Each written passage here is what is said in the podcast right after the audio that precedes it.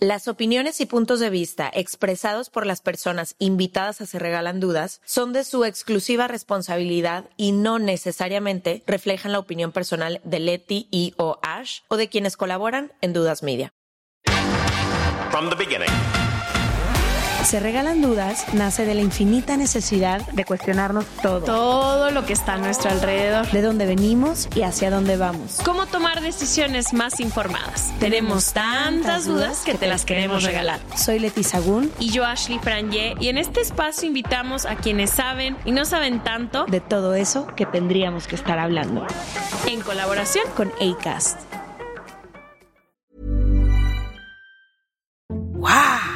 Nice. Yeah. What you're hearing are the sounds of people everywhere putting on Bombas socks, underwear, and t-shirts made from absurdly soft materials that feel like plush clouds. Yeah, that plush. And the best part? For every item you purchase, Bombas donates another to someone facing homelessness. Bombas. Big comfort for everyone. Go to bombas.com slash ACAST and use code ACAST for 20% off your first purchase. That's bombas.com slash ACAST. Code ACAST.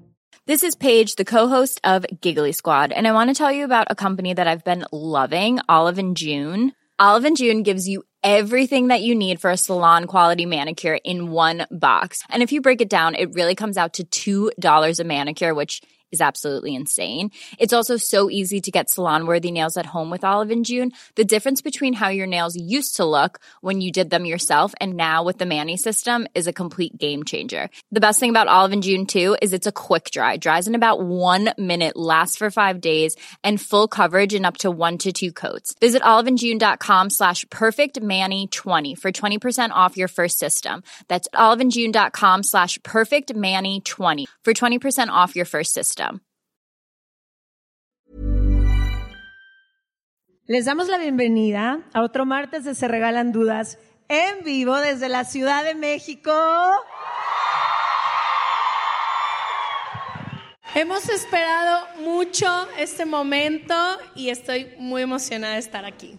Primero que nada quiero darle las gracias a todos ustedes por venir aquí, por acompañarnos, por escogernos como su plan del sábado y darle las gracias a Ipsy, que ha sido un partner increíble para nosotras, que celebra muchísimo la autenticidad, la belleza natural que a nosotras nos gusta, que celebra muchísimo que seamos quienes sea que hemos decidido ser.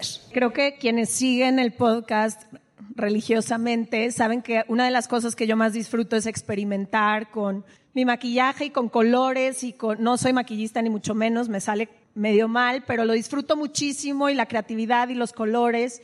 Y encontré en Ipsy a un partner increíble porque es una glam bag, es como una bolsita de suscripción que te llega una vez al mes y te permite explorar y salirte de tu rutina te llegan según las tendencias, según las cosas increíbles que tienen. Entonces, creo que esto me ha permitido jugar un poquito más y nos acompañan esta noche apoyándonos en estos episodios en vivo. Entonces, agradecerles por hacer esto posible también. También yo al contrario a Leti, a mí me encanta yo hacerme todo sola. Sufría mucho al principio porque no encontraba mi estilo. Entonces, también tienen cosas para hacer look natural como a mí me gusta, tú peinarte sola como a mí me gusta. bueno, porque te hacen un test. Cuando tú te inscribes, te hacen un test, te hacen varias preguntas y de acuerdo a lo que tú describas, obviamente mi descripción fue completamente distinta a la de Ash. pero no hubo brillantín en el mío, no hubo delineadores de colores, nada de eso. Pero te personalizan el kit, entonces muchísimas gracias a Ipsy por celebrar la autenticidad y por apoyarnos en estas sesiones en vivo. En ipsy.mx pueden suscribirse, disfrútenlo porque está increíble. Y hoy nos acompaña la queridísima, adoradísima Renata Cerda. Bienvenida a tu casa, se regalan dudas.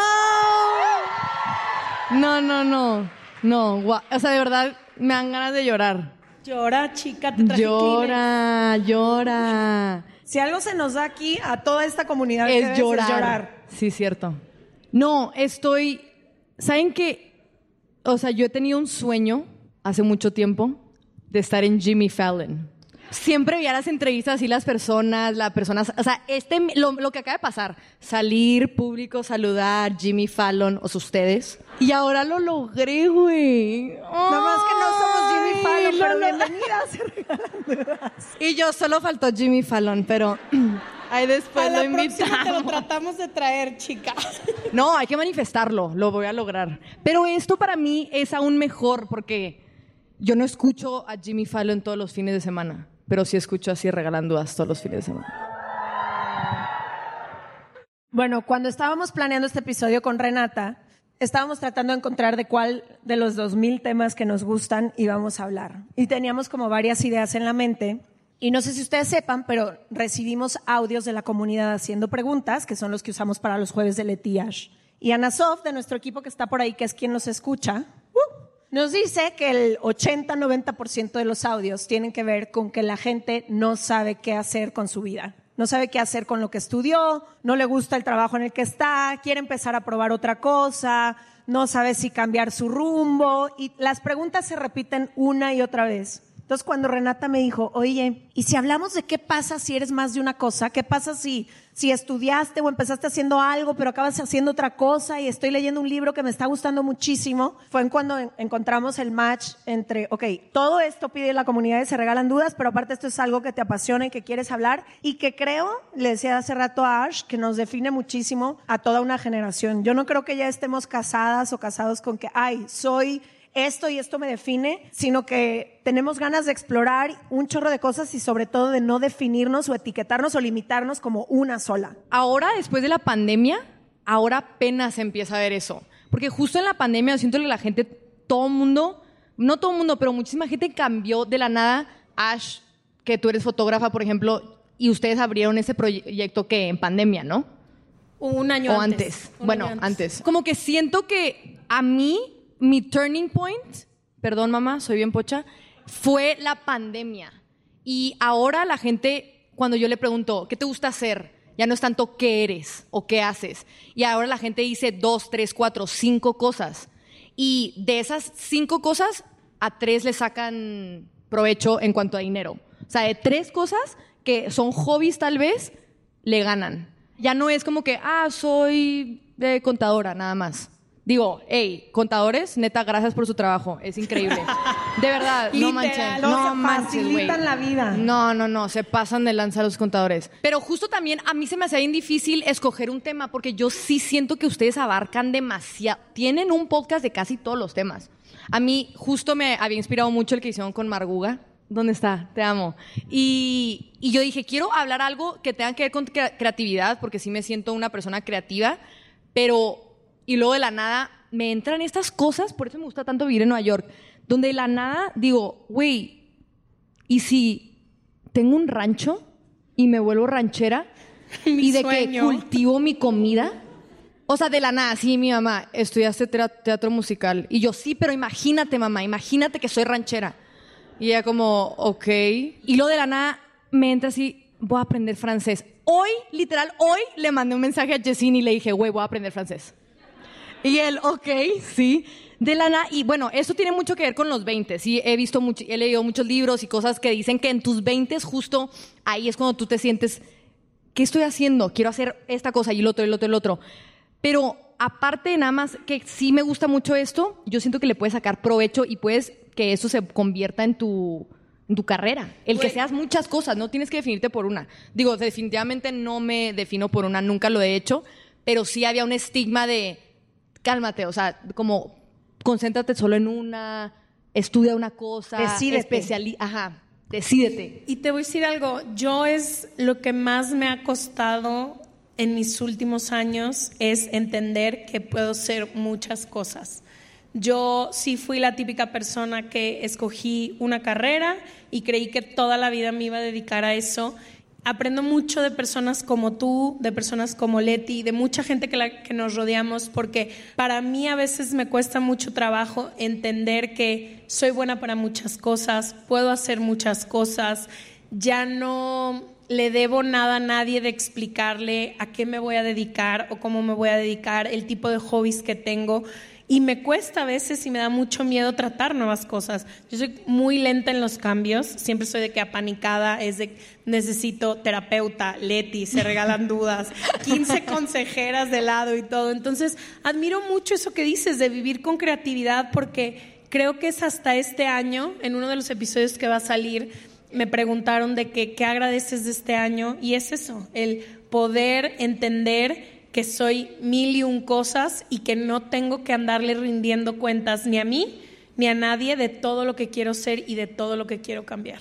Es que si se ponen a pensar, el sistema completo está, como que siento que nos empuja a que no encontremos la respuesta, porque ¿quién en su sano juicio a los 17 o 18 años Sabe qué sabe. Qué quiere hacer por el resto de su vida? Yo no sabía ni de qué color quería las uñas a los 17 años. y ya a esa edad tú ya tienes, según el sistema, que decidir qué hacer por el resto de tu vida. Y luego, bueno, ya, estudiabas eso y es, ahora cómo te vas a dedicar a eso y cómo vas a monetizar eso. Y creo que algo que yo he podido aprender con el tiempo, que tiene que ver con mi camino, pero tiene que ver con el camino de todas las personas que yo observo, es que lo que no nos dijeron es que no importa lo que tú, lo que vaya despertando tu curiosidad y lo que vayas aprendiendo, que pueden ser muchísimas cosas, ¿no? Puede ser lo que estás estudiando académicamente, sí, pero el hobby que tú tienes, pero lo que te gusta leer, pero lo que te gusta ver en YouTube y en tutoriales, y todo eso va sumando como a quien tú eres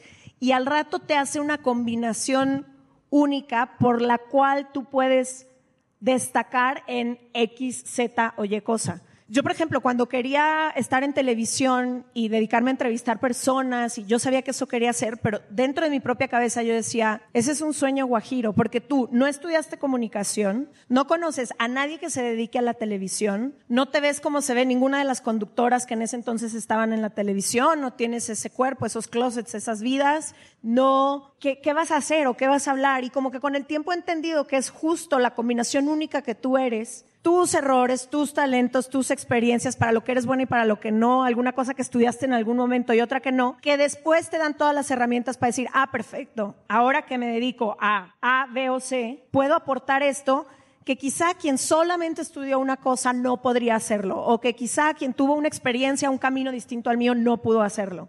Es que, bueno, yo es- leí un libro que me, ayudó a entender esto. Se llama The Polymath. Es que yo tenía que leer un libro, güey. Ustedes leen un chorro. Usted tienen un club de libros y todo. Y yo de que tengo que leer un pinche libro antes de ir al podcast. No podía venir así sin información. Entonces leí este libro. Se lo recomiendo. Ay, ay, el único libro que he leído. Se lo recomiendo. Cómprenlo, léanlo, estudienlo. No, sí leo, pero a veces la vida no da, no da, ¿no? ¿No da? Ahí ustedes sí da. No, claro Encontramos el tiempo. Literal, mi lectura Hemos encontrado el tiempo. No. Si eh, sabes priorizar, Renata. Nunca. No, sí. Eh, voy a leer más. Eh, leí este libro y de verdad, este libro de verdad a mí me empezó a dar claridad porque muchas veces cuando le das explicación, dices, ah, ya entendí todo, le das explicación a las cosas que están pasando por tu cabeza. Y todo esto tiene una historia detrás de esto.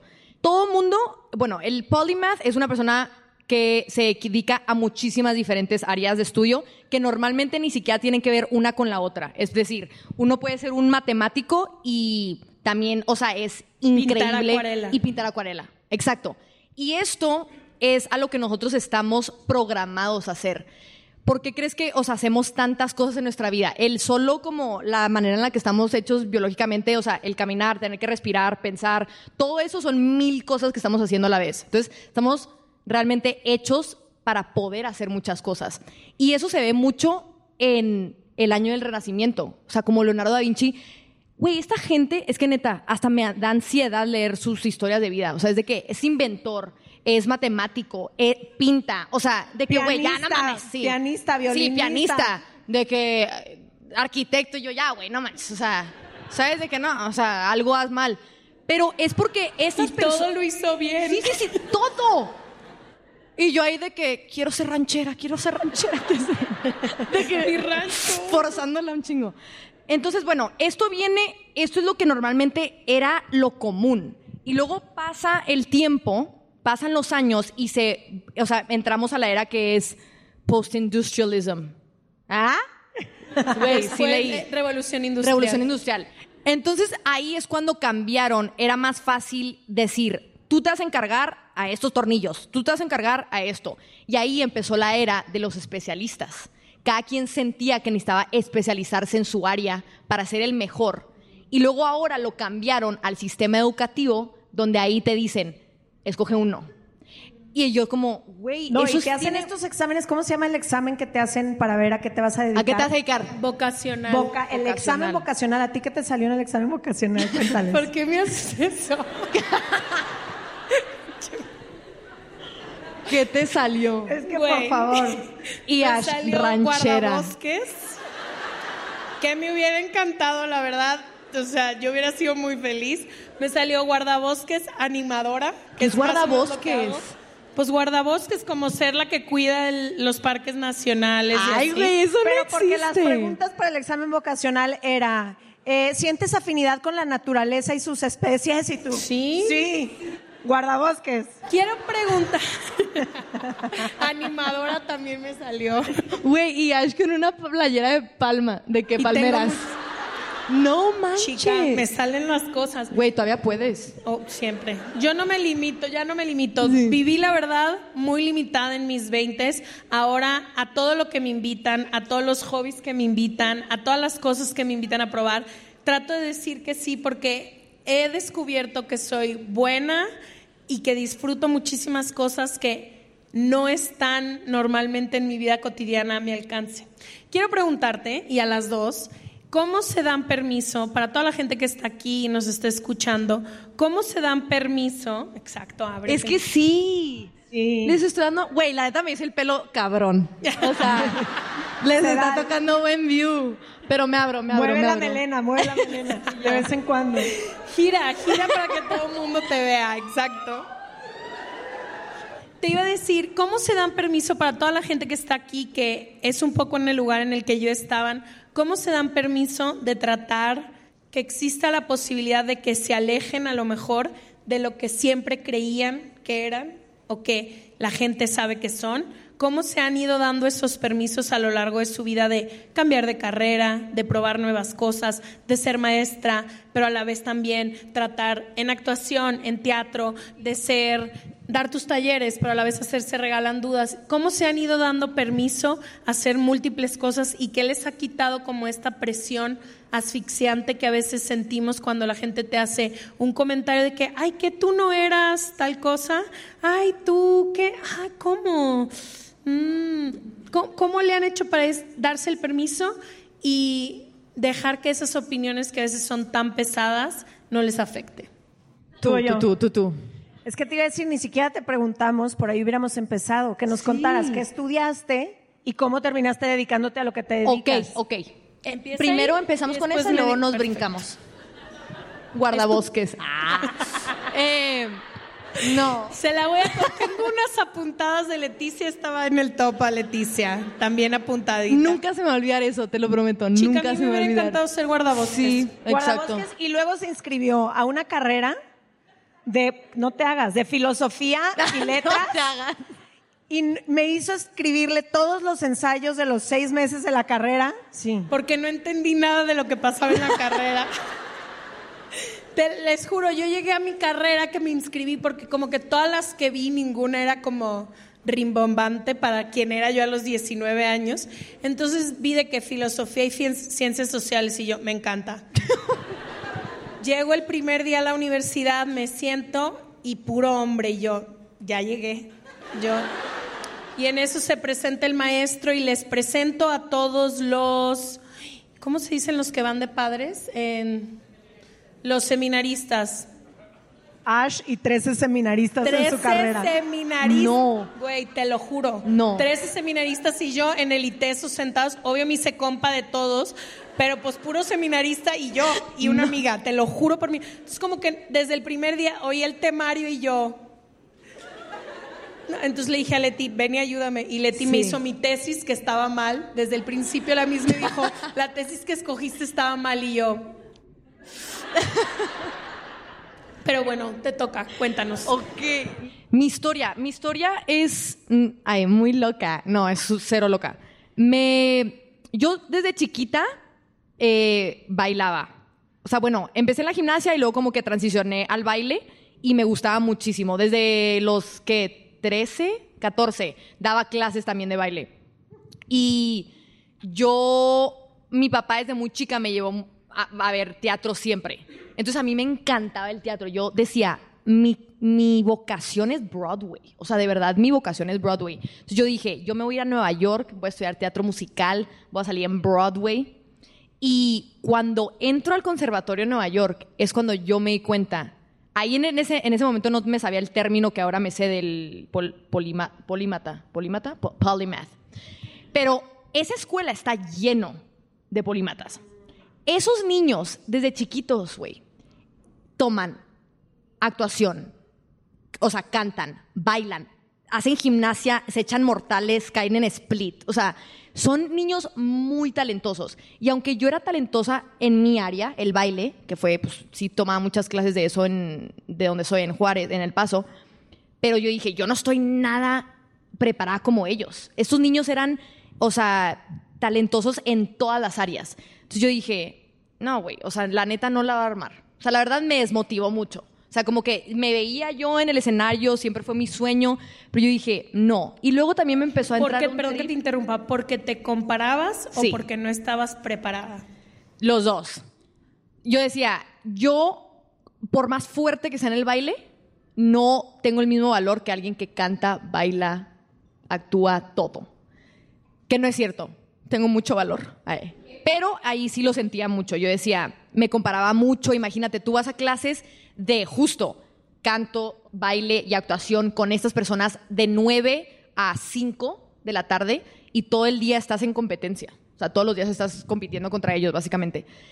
Y cuando empieza la pandemia, me estoy a punto de graduar, me regreso al paso de donde soy, y justo eso vi- viene en el libro que leí, que cuando pasa algo que te obliga a decir, mi trabajo no es, por así ponerlo, esencial, que fue lo que pasó en la pandemia. Empezaron a cerrar, Broadway fue lo primero en cerrar y lo último en abrir.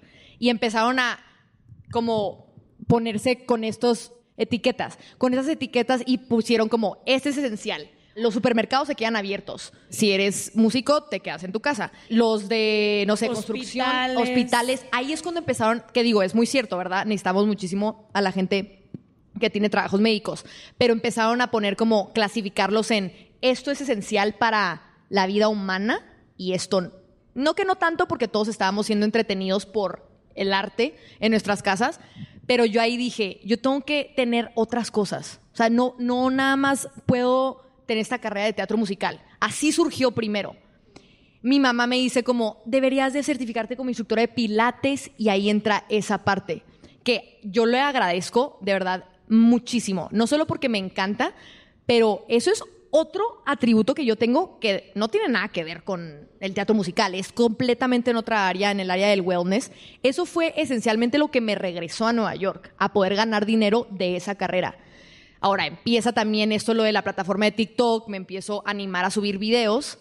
Eso es otro. ¿Cómo te diste ese permiso? Porque creo que muchas veces las redes sociales tienen este estigma de que no son un trabajo serio. Obviamente hay muchísima gente que no, pero para nosotros es nuestro medio número uno, es como podemos seguir haciendo contenido gratuito y todo. Y creo que muchas veces no nos habíamos, también nosotros al principio, dado el permiso de tomarlo en serio. ¿Cómo, cómo te sentiste dando ese paso a tomarte en serio y decir, voy a hacer esto que un chorro de gente juzga de que, ay, es influencer, es no sé qué? ¿Qué te hizo poder atreverte?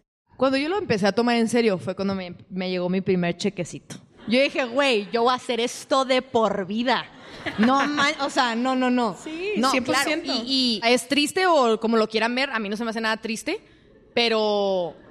ahí Chica, es- una tiene que comer. No, claro, y yo digo, porque todo, todo, todo es muy bonito y chistoso hasta que te llega un cheque y tú dices, no, güey, no, esto no tiene nada de chistoso. O sea, esto, eh, o sea, yo puedo, yo puedo darme mi vida, mis gustitos con TikTok. Y bueno, o sea, lo de TikTok es muy chistoso porque eh, llegó en un momento donde mucha gente empezó a crecer en esa plataforma.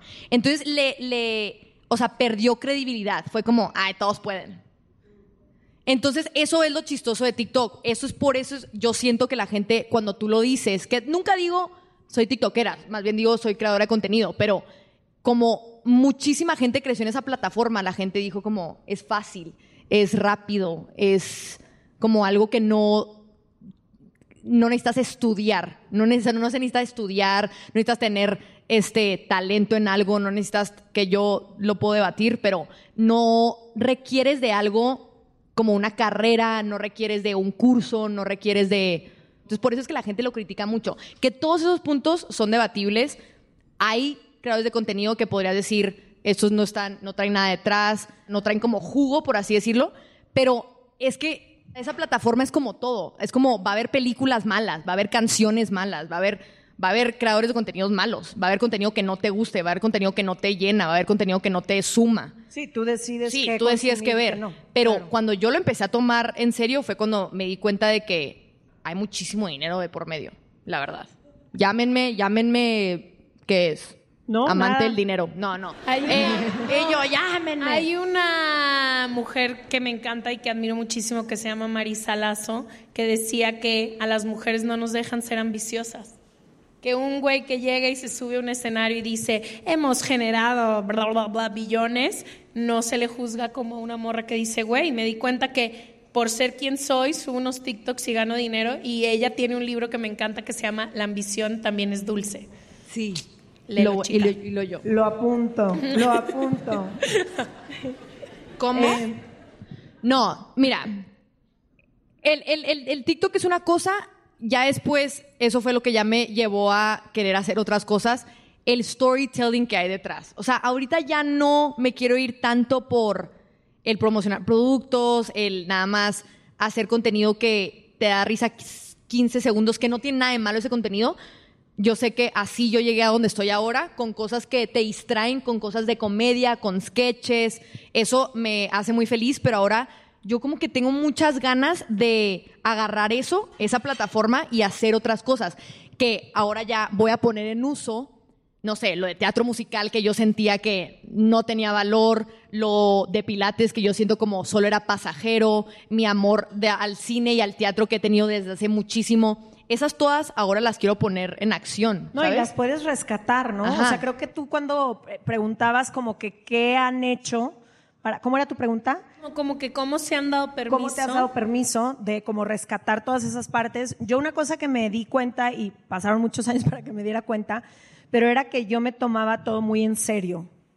Como que en mi cabeza de adolescente yo dije, ok, si quiero estudiar en la universidad que quiero estudiar, tengo que ser el mejor promedio de mi salón.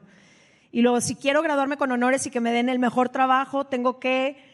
Y todo era como muy aspirando, estructurado y aspirando siempre al camino que ya estaba establecido de lo que tienes que hacer para recibir reconocimiento en eso que tú quieres hacer, ¿no? ¿Crees a que lo hacías por reconocimiento? Sí, sí, por la estrellita en la frente. Y también porque, como dice Renata, empiezas a entrar, en su caso fue a la escuela de, ¿de qué era? Teatro- de, teatro teatro musical. musical. Pero en mi caso era, ok, soy, por ejemplo, el mejor promedio de mi carrera, pero entonces tú llegas a un congreso de la ONU y volteas a ver a todos los que ya tienen doctorado a sus 22 años y yo apenas me estaba graduando del campus Guadalajara, creyéndome lo máximo y ahí me di cuenta. Y entonces como que no me daba el permiso de hacer nada en mi vida en el que no pudiera ser excelente. El- el- ajá, el mejor. Excelente. Entonces dejé el baile, como a los 16 años dejé el baile porque dije, perfecto, como ya no voy a ser bailarina profesional, adiós. Sí. Y como no voy a ser, y lo que me he dado cuenta con el paso del tiempo es que justo en todas las áreas en las que soy imperfecta, A son las que más disfruto, B son las que más he podido combinar. Pienso ahora como si fuera un mapa de esos que hace el FBI, que tienen muchos puntos, y que cuando estás en un punto o en otro punto no entiendes cómo los vas a enlazar. ¿No? Estás haciendo tal cosa y no entiendes para qué va a servir, estudiaste otra, tomaste un curso, empecé a tomar cursos en, el, en la Ibero de desarrollo humano. Esto hace siete años, yo ni sabía que iba a tener un podcast luego de esto. Y como que empieza a pasar el tiempo y ahora si lo veo en un mapa digo, claro, puedo ir encontrando esos puntos de intersección en el que haber tomado un curso de no sé qué, o haber bailado en algún momento, o haberme, me encantaba a mí subirme al teatro cuando tenía siete años. ¿Yo qué iba a saber? Que 20 años después iba a estar aquí. Estás ¿sí en un? Pero escenario. Creo que a mí fue sentar a mi señora perfeccionista que vive adentro de mí y decir, no tengo que ser ni reconocida, ni excelente, ni la mejor en ninguna de las áreas para poder explorarlas. Entonces, desde ahí empiezas con un chorro de curiosidad a, ok, ¿qué llama mi atención? ¿Qué temas me interesan? ¿Qué vi a Renata hacer que me gustaría explorar? Ay, a lo mejor voy a tratar de hacer un TikTok. Ya después veré si me gusta o no me gusta, pero puedo.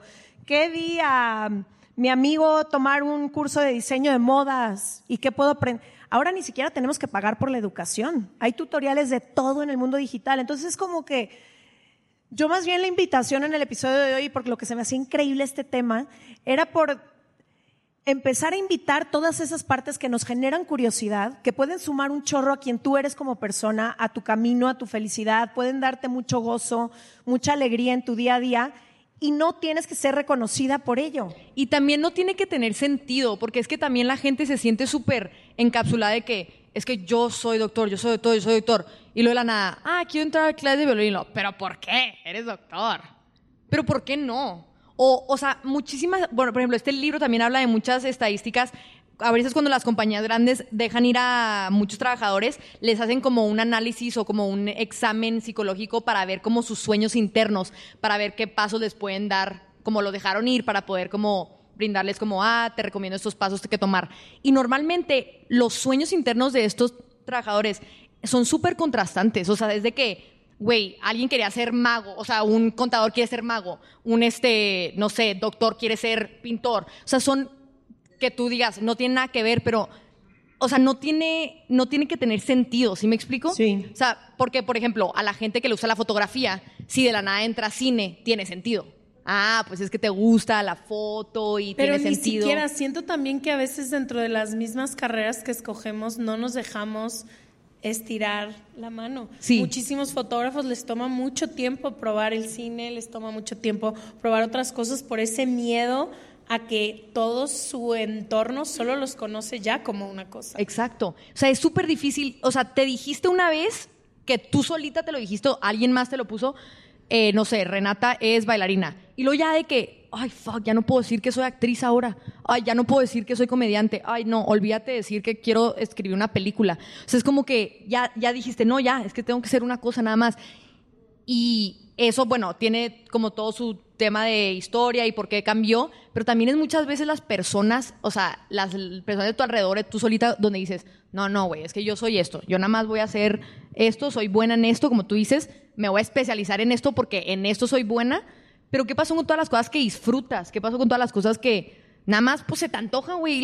si quieres un día aprender francés, pues aprendes francés. francés. Obviamente, hablando del privilegio, ¿verdad? Hay como, eso me, me acuerdo mucho cuando nos enseñaron en la escuela, hay como una pirámide que es eh, Maslow's Hierarchy of Needs, creo que se llama. Y es como el primer paso tiene que ser, tienes que tener primero comida, hogar, bla, bla, y luego ya te puedes poner a hablar en cosas de creatividad y que si quieres tomar una- un curso de textiles y la madre. Pero, o sea, no, eh, el que tú un día te hayas dicho, estudié esta carrera, o el que tú un día hayas dicho, ah, soy tal cosa, no te limita a que un día quieras ser otra el siguiente día, ¿sí ves? ¿Sí, me, sí me explico? Todo, todo también como sin volarte la raya donde dices, dejo todo y me voy al siguiente. Porque todas las puedes usar, no dejar una por otra. ¿Sí me explico? O sea, tampoco se trata de, no, y estaba ganando tanto como cirujano plástico y ahora me voy a Asia. Sí puedes, pero me refiero a como que no necesitas dejarlas. O sea, puedes hacerlas todas. Hay una escritora que vino que se llama Elizabeth Gilbert, que tuvimos en el podcast. La amo. Y uno de sus consejos que se me quedó súper clavado y a toda la gente que tiene trabajos creativos y que se dedica a esas a cosas donde a veces es muy difícil hacer dinero de este tipo de hobbies y toma mucho tiempo y demás. Y ella decía que a estas cosas que disfrutas y amas tanto como a lo mejor eres contadora y amas la foto y amas el baile y todo, decía que uno de los errores que mataba más pasiones y amores por cosas era el ponerle el peso económico a estas pasiones que tienes. Por ejemplo, eso, de creer, dejar de ser contadora para dedicarte a ser escritora cuando todavía no puede mantenerte a lo que quieres. Y lo que ella decía es que utiliza lo que sea que seas buena, lo que sea que a ti te sirva para que pueda nutrir todas estas cosas que te hacen disfrutar tanto y poco a poco ve la posibilidad de poder transicionar, pero el dejar todo también lo que nos hace muchísimas veces es que cuando aquello no tiene el reconocimiento que queríamos, no te pone la estrellita que querías, no te hace todas estas cosas que tú estabas buscando, entonces te dejas de arriesgar. Dejas de arriesgarte porque es que yo iba a hacer tal cosa y no se pudo. Y lo que ella decía me encanta, era un approach mucho más orgánico, que era de tranqui, ve con calma, ve aprendiendo. Y ese trabajo que hoy es el que te mantiene, que tiene tus necesidades cubiertas, que te sirva para hacer la plataforma. Porque luego creo que te encuentras a mucha gente que odia lo que hace, pero creo que si podemos seguir regando esas plantitas de otras cosas que también nos nutren el alma, es la clave y es lo que yo el día de hoy trato de hacer. A ver, yo hay algo que quiero preguntarle a las dos. Siento que casi todas las personas que conozco tenemos o tuvimos algún sueño en algún momento que o no nos atrevimos a seguir o por causas ajenas a nosotras no pudo pasar. Que a lo mejor estudiaste teatro musical, que a lo mejor yo soñaba con tal cosa, tú con... Y a la mera hora la vida solita cambia el rumbo y a veces, a pesar de tus mejores esfuerzos, a pesar de ponerle el corazón a algo, a pesar de genuinamente querer hacer algo, a lo mejor es la necesidad económica la que no te lo permite, o a lo mejor nadie te dio una oportunidad. No pienso mucho en la gente que se dedica al teatro, a todas esas cosas en las que tú pones el alma entera, pero si alguien no dice, va, perfecto, te voy a dar a ti la oportunidad, ¿cómo le han hecho para hacer las paces con esa situación de esto no pudo ser o esto no va a ser a lo que me voy a dedicar profesionalmente, pero cambio mi rumbo. Porque, y creo que aquí también podemos meter a toda la gente que actualmente está haciendo algo o en alguna relación o en un trabajo y que le da mucho miedo dar el paso y decir, a lo mejor ya no es por aquí, pero esto se siente muy seguro, esto se siente muy cómodo y me da mucho miedo dar el paso por la incertidumbre que implica el no saber qué hacer si es que me voy por ese otro camino. Es que yo, ay, yo, yo sigo frustrada. Eh, no, a mí sí me costó mucho eso, especialmente por mí solita, porque yo soy tan terca, güey, que yo... Yo también. No, neta. Que mi mamá me decía como, bueno, pero... Y, y de, buena, mal, de buena manera, no no del lado donde a veces tienden a hacer esto los papás, donde dicen, ay, te recomiendo otro plan, como chingaquedito, ¿sabes? No, mi mamá me decía, ¿por qué no te preparas en otras cosas? Que justo ahora que lo pienso, pues ella tenía, tenía la visión. Y yo decía, no, para mí no hay otra opción. Si no quiero un plan B, yo también era así. Yo de que tener un plan, B es de perdedores, ¿sabes? O sea, como que yo era súper terca, güey. O sea, yo es que veía demasiadas películas, güey, la neta. O sea, yo era de que, que Rocky Balboa, güey, de que yo voy a mi meta. Sí. Entonces, para mí, cuando empecé a decir de que sube TikToks, igual y no puede salir en Brother, no, no, no. A mí solita, por mi ego, yo dije, no, güey, ¿cómo de la nada a salir con que, oigan, cambié de rumbo, no voy a hacer, no va a salir en Broadway? Más bien lo que me pasó es que yo dije, eso es lo que tú dices, porque justo en estos trabajos de, de teatro, eh, la gente que son actores, la gente que son escritores, necesitas que alguien te dé la oportunidad. Más bien yo cambié a, ya no voy a esperar a que alguien me dé la oportunidad, voy a yo armarlo. Es decir, yo voy a escribir un guion yo voy a escribir esta idea de este show, yo voy a escribir esta historia. O sea, como que dije, ya mejor no voy a audicionar a que me digan 1800 veces que no, mejor yo solita lo voy a hacer. ¿Sí me explico? O sea, como que me cambié más bien de papel. Dije, ya no voy a ser la que voy a estar audicionando, voy a ser la que va a estar detrás de la mesa de que sí, sí te quiero para mi obra de teatro. ¿Sabes? O sea, como que solo fui más chingona. No, todavía no lo logro, pero yo dije como, hey, no tiene nada de malo si volteas y dices, hey, la neta, yo no sé tocar un instrumento y bailar y cantar y actuar al mismo tiempo, pero sí puedo armar la obra de teatro que escoge a las personas que salen en esto. ¿Sí? ¿Sabes? O sea, como que dije, creo que lo mío, lo mío es el storytelling y estar detrás de estas cosas. Y nunca sabes, o sea, es que eso es lo que pasa, nunca sabes y nunca es tarde para nada. El día de mañana, también el manifestarlo y el decirlo tanto, alguien va a decir, a ver, bueno, pues enséñanos qué traes. O sea, vamos a ver qué tienes, que eso para mí es la puerta más grande que me ha abierto las redes sociales. El que ya estoy yo, o sea, expuesta en las redes de que, oigan, tengo estos gustos, tengo estos talentos, tengo estos sueños y la gente, ¿sabes qué? Pues, a ver, ven, enséñame el qué es lo que tienes. Pero a mí, eso es lo que a mí me hizo cambiar o transicionar con calma, como, no pasa nada, ya no vas a ser la que va a estar en el spotlight, que lo estoy en otras maneras, vas a ser igual y más bien la que lo escribe, o la que está detrás, o la que lo está planeando, la que, la que lo está dirigiendo. O sea, como que ahora me pongo en el en la silla de, dire- de mejor de directora. De CEO. Sí. Híjole, yo para mí soy, no soy tan perfeccionista. Creo que eso ha jugado a mi favor, pero creo que lo que he hecho es que no es en esta temporada, podrá ser en otra. Me ha ayudado mucho.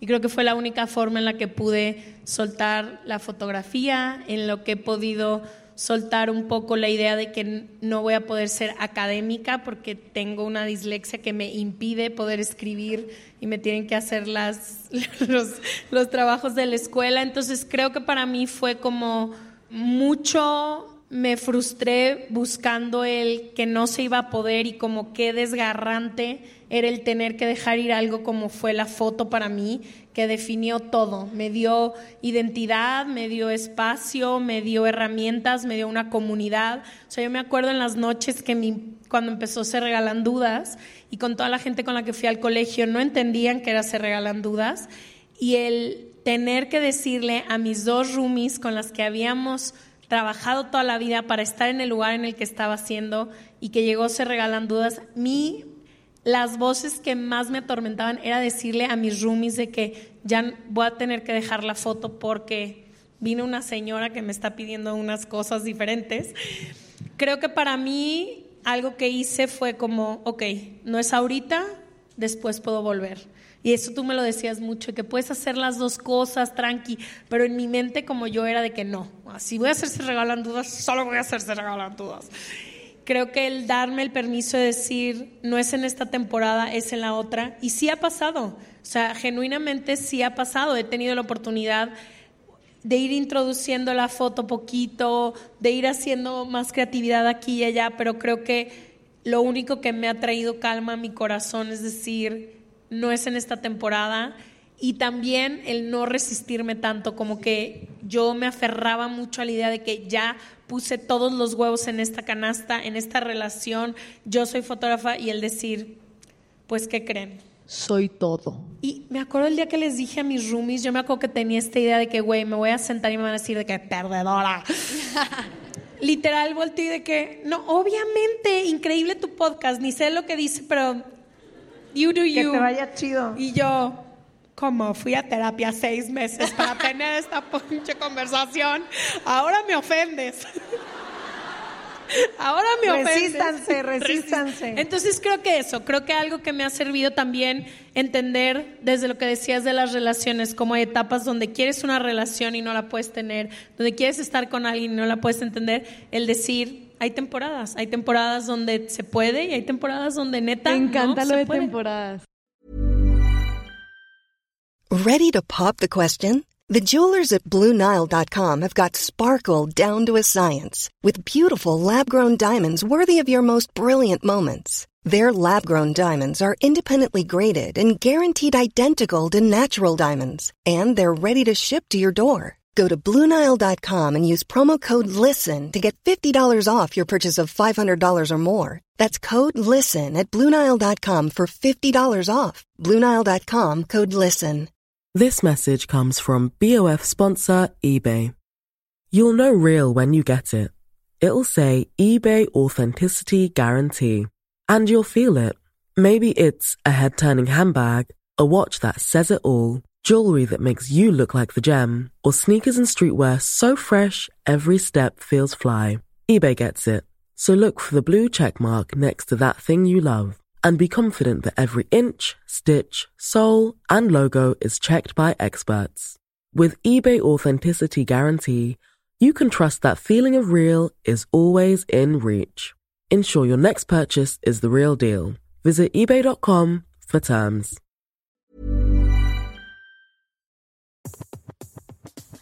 Este mes, Leti y yo nos tomamos unas merecidas vacaciones. En lo personal, necesitaba un tiempo de desconexión para estar solo conmigo y con las personas que quiero. Uno de los planes que hicimos fue ir a uno de mis lugares favoritos, el mar. Por eso decidí comprarme un traje de baño lindo, protector solar y algunas otras cosas que quería llevarme a la playa. Después de comprar lo que necesitaba, usé una app que se convirtió en mi más grande aliada, porque me regresó dinero en efectivo y me recompensó por muchos de los gastos que hice. La app se llama Hypora y es muy sencilla, rápida y segura de usar. Hybora me ha regresado dinero por comprar en tiendas como Lowell's, Macy's, Sephora, Best Buy y mucho más. Tú también puedes empezar a usarla y recibir dinero por comprar desde comestibles hasta artículos del hogar y de belleza. Lo único que tienes que hacer es agregar tus ofertas en la aplicación, subir tu recibo y listo. Obtendrás dinero real que podrás depositar a tu cuenta bancaria, PayPal o tarjetas de regalo. Si tú también quieres aprovechar estos beneficios, en este momento, para ti que eres parte de nuestra comunidad, Hybora ofrece 5 dólares por solo probar Hybora usando el código DUDAS cuando te registras. Simplemente ve a la Apple Store o a Google Play Store y descarga la aplicación Hybora, completamente gratis para comenzar a ganar dinero en efectivo y use el código DUDAS. Eso es I-B-O-T-T-A en App Store o en Google Play con el código DUDAS. Y güey, lo de las temporadas, no le pregunta a tu ego si le late que esta temporada tenga eso o no tenga eso. Eh, Tu ego tiene Ay, sus ya, Leti, planes. estás metiendo cizaña. Está muy bien. Es que, güey, Ah, me estoy creo. acordando y por lo menos mi ego tiene unos planes así de este va a ser el año en Sí, el que sí, vamos sí. a hacer A, B, C, D y pregúntame cómo me ha ido en el 2023. ¿Sí me entiendes? Como- Excelente. pues ahí voy, amiga. Pero no, a lo que voy es que creo que mucho de esto va a pesar de, de nosotras y eso es a veces en los planes y expectativas, ya déjate de que los demás tengan de ti. Las expectativas propias de cómo crees que va a ir tu trabajo, tu relación, tu vida, no siempre... Yo me acuerdo ahorita que decías lo del plan B, mis papás siempre me decían, necesitas Siempre. un plan B y plan C y bla, bla, bla, y yo no voy a tener un plan B porque eso va a desenfocar mi energía de lo que yo Claro. quiero hacer. Va a ser plan A y va a ser plan A. Pero me vine a Ciudad de México con mi plan A y con mis ahorros y sin apoyo económico de nadie. Y al año y medio de estar casteando todos los días y que ya no había ni para comer ni para nada, fue como, ok, padrísimo tu plan A, pero ¿qué, qué vamos a hacer ahora? Y creo que a mí algo que me dio mucha paz en ese momento fue decir, ok, ¿qué puedo hacer yo dentro de lo que está en mis posibilidades para aplacar estas ganas que tengo de hacer esto?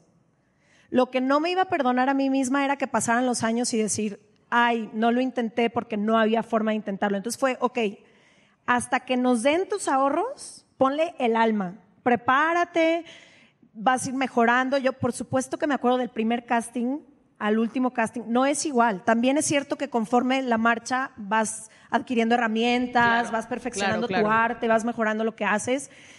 Y entonces yo tenía muy claro, ok, hasta que den mis ahorros yo voy a poner el alma. Si ese día que dieron ya no, ese día construyo mi plan B. Para durante el plan A no estar así de, si no pasa esto, tengo esto, si no pasa esto. Y bueno, ya, luego dos semanas antes me dieron mi primera oportunidad, que se le daría las gracias, pero viene otra de las sesiones a Jorge, que fue el primero que me dio la oportunidad. Pero como que creo que también es entender que a pesar de nuestros mejores esfuerzos, no siempre se va a dar eso que tú querías y también es parte de la vida misma. Es que aparte lo de plan, lo de planes de plan A, plan B, suena como que plan B se Perdedor. toman acción, ajá, uno y dos se toman acción cuando plan A ya se esfumó. Y la verdad es que puedes hacer plan A y plan B y plan C A y veces, plan güey, D. a veces no. Y pl- ¿Cómo también es importante, sí, por ejemplo, si a mí no me hubieran dado la oportunidad en la tele, que era mi plan A, yo ya no tenía, yo tenía que regresarme a Guadalajara, en Guadalajara nadie hace televisión, entonces tendría que haber empezado mi plan B. Pero ahora haces televisión también. O sea, Sí, ajá, ya regresaste a tu plan A. sí, nunca Sí. dejé de hacer mi plan A, sí. Y yo, yo debería dirigir este podcast, hombre. No, o sea, me Sí, refiero, me refiero a como, Sí. güey, Sí, que a regresaste a tu mejor- plan A. Sí. Ya lo lograste. Y Sí, tú que- pensabas que ibas a dejar tu plan A. Y, sí, que a lo mejor y- puedes hacer Ajá. actriz en el teatro de la ciudad en la que naciste y gozar esa pasión sin que tengas que ser la de Wicked en Broadway. Ajá. ¿No? O, o tú que dijiste, bueno, mi plan B, o, igual y no sé si esa es la historia, en la- o sea, cómo pasaron las cosas, pero ya empieza, se regalan dudas, le empieza a ir súper bien y tú, bueno, ya le voy a poner más al mi plan C, que fue se regalan dudas, ¿no? Empieza se regalan dudas, pero yo ahora ya regresaste a de la tele también. Es como que eso es lo que digo, o sea, si nada más le das tiempo y eso es lo de las temporadas La me gustó mucho, la temporada, y dejas que todo te lleve a su rumbo, una, o sea, de la nada vas a hacer un círculo completo. De la nada vas a decir, güey, ¿por qué estoy en Broadway? Ay, yo en Broadway. ¿Qué hago aquí? Digo, si lo quiero lo suficiente, sé que puedo regresar, pero tú lo hiciste. O sea, yo te veo en los Grammys entrevistando a Karim León. Yo te vi. Y, te, y me sentí muy envidiosa. Quiero, antes de irnos a preguntas del público, quiero hacerles la última pregunta a las dos, que creo que me hubiera servido mucho escucharla cuando yo estaba, cuando, y cuando sigo, me sirve mucho escuchar cuando estoy transicionando entre millones de versiones de mí que tengo, porque una es el miedo siquiera de poder pensar que puedes tener otra versión de otra cosa, y luego el justo le decía a Leti, como las dos tenemos hermanos, por ejemplo, que han escogido una carrera, tienen un oficio y son sumamente felices. Y eh, exacto, que, que- y digo, cuando me comparo con ellos o cuando nos comparamos, me siento completamente perdida porque mi vida se ve más desorganizada, ¿no? Y este como, Como pollo sin cabeza, como dice mi mamá. como pollo sin cabeza y como que hay la que le gusta probar todo, la que prueba todo y nada le sale y le, o sea, son todas estas ideas. ¿Cómo le han hecho cuando tratando de moverse de un plan A a un plan B, de una versión que eran a que ahora quieren ser? ¿Cómo le han hecho en esos periodos de incertidumbre completa donde se sienten perdidas y donde honestamente muchas veces la única que tiene como esa visión clara de lo que quieres hacer eres tú y nadie, a to- todo mundo a tu alrededor, con las mejores intenciones te dice, mi reina, plan B, no te vayas al DF. O sea, ¿cómo le hacen cuando se sienten perdidas para tener fe en ustedes?